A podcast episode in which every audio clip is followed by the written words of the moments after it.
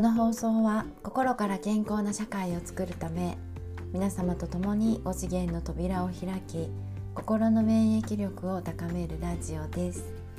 看護師の山崎凛子が心に関するさまざまなお話をお届けしておりますのでどうぞ今日もお付き合いください。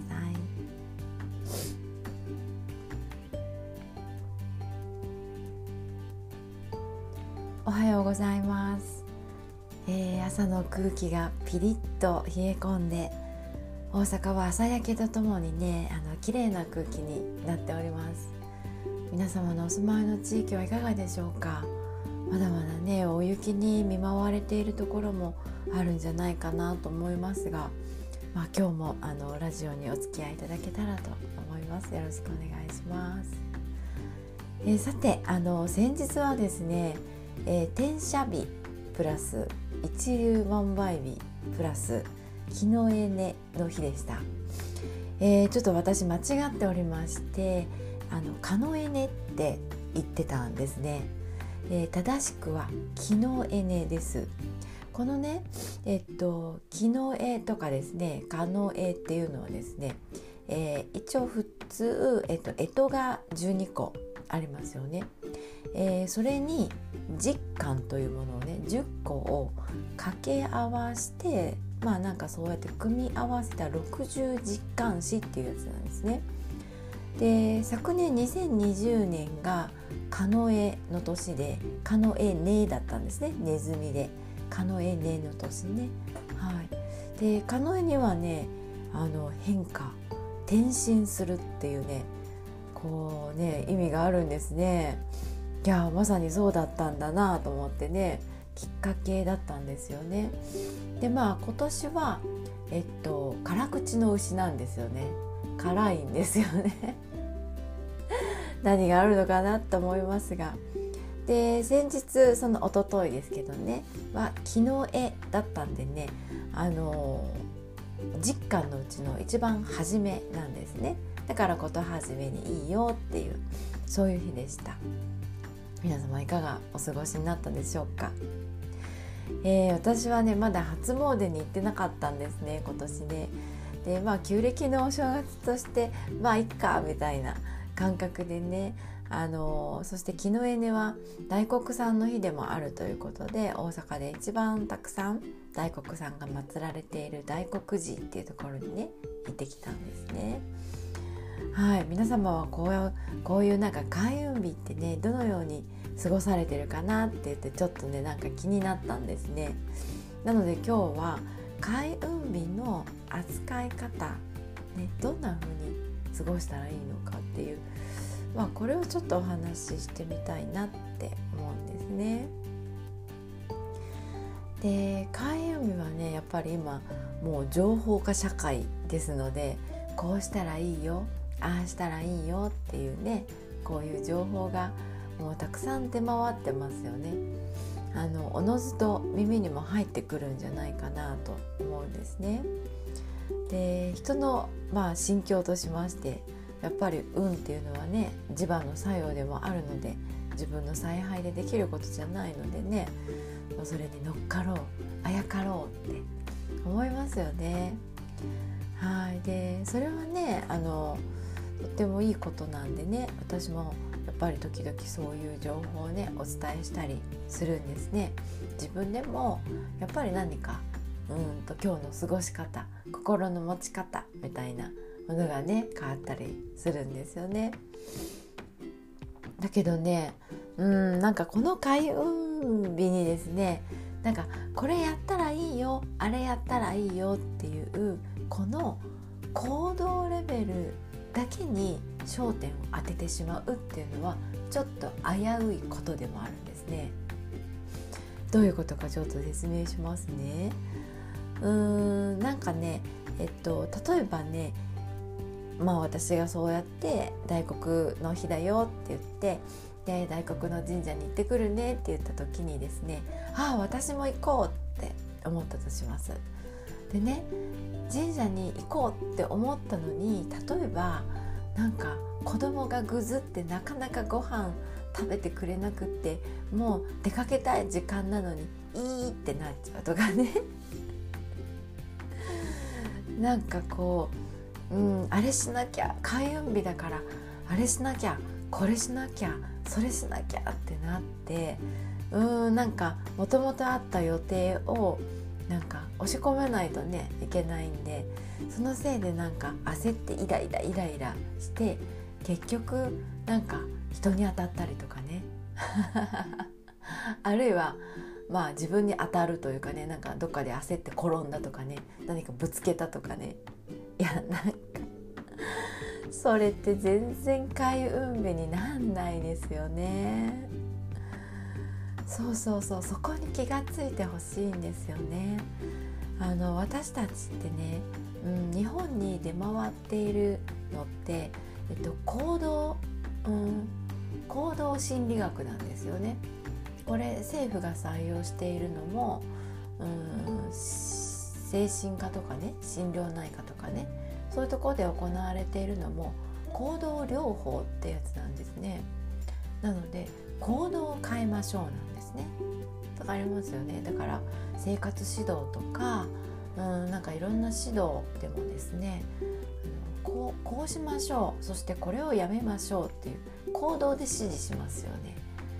あのこれがねとってもこう不具合を起こすものなんです。あの行動レベルでね人に指示されるのって本当は誰だって嫌なんですよ。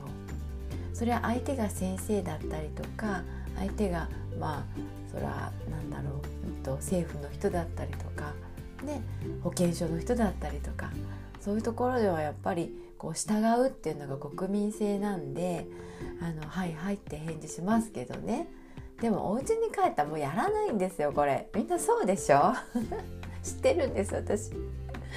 なぜならね人にこうしようねああしようねって言われたことってその人は親切心ででアドバイスとしてやっていても言われた方はその言葉が置き換わるんですよ。こうしろって言われたこれはやめろって言われたっていう風に置き換わるんですよ内側の言葉がね。そうだから結局それって自分に対する命令でありそしてうんなんかやっぱり人にコントロールされたくないっていうのはね誰でも持っているので結局のところそれねやらないんですよね。やらなきゃいけない。これしなきゃいけない。これやっちゃいけないって思い始めた時点でもうやらないんですよ。もっと言うとなぜならそれはね自分自身が一人一人が神だからなんです。神様だから。日本人は DNA にそういうのが入ってるんですよ。だからねこれ行動療法なんてほんと海外から来たやつなんですよね。これに合わないですね。でねこれしなきゃあれしなきゃって思っている自分はもう誰かの意見に左右されている。そして今の私はダメなんだ。運をつかまいつかまないとダメだ。これじゃダメだってねこういう自己否定をやってるんだっていうことに気づいていただきたいんですね。はい。それってねきっとどんなに周りが開運日だって言っても磁場が良かったとしてもねきっと運を引き寄せないですよね。そんな自分。そう自分が本当なんですよ。自分が一番大事。それならねもうどこも行かずにねお家で静かにねお願い事を10個紙に書いてる方がよっぽどいいですよね。ということなんですね。いやもうねなんならね もっと言っちゃうと開運日を無視したっていいと思いますよ。いや例えばもう絶不調な時とかねいやあるわけじゃないですかめっちゃ体調不良なのに開運日だ開運日だから開運日だからって言ってね無理して動くとかね。なんか意味わかんなくないですか？うんあの電流がねやっぱりちゃんと流れないんです。私たちの体っていうのは電子体なんで電子がスムーズに流れるっていうことを心がけていただきたいんですね。あのそれがコツなんですよ。体の電流をうまく流してあげるっていう。だから陽が過剰に強まれば陰も強まっちゃうんです。で陰と陽がやっぱ拮抗してしまうのでねもうビビビビビビビってなっちゃって光になんないですよね。光が生まれない。もうもうなんかショートしちゃうかもしれないですよね。ねえ。なのでねこういわば開運日っていうのはこうちゃんと電流を流そうっていう日ですね。どこかに詰まりがあるんだったらちゃんとお掃除する例えばそれは心の詰まりだとしてもお家の中をお掃除することと同じなんですよ。お家にうんなんだろうこう隅っこに溜まっている埃とかそういうものを払うことによって心の詰まりもあの取り払われるんですよ。一緒なんです。うんだから例えばしばらく窓を開けてなかったら家の窓をもう全開にしてちょっと寒いけれども空気をぶわっと流すっていうのは心の中のわだかまりを取り払うってと同じなんですよ。だからそうやって家の中をきれいにして、えっと、詰まっているところを流す。停滞させている蓋を取り除こうっていうこういう日なんですね、まあ、だからお家の掃除を置き去りにして神社に行ったってあんまり意味がないと思います。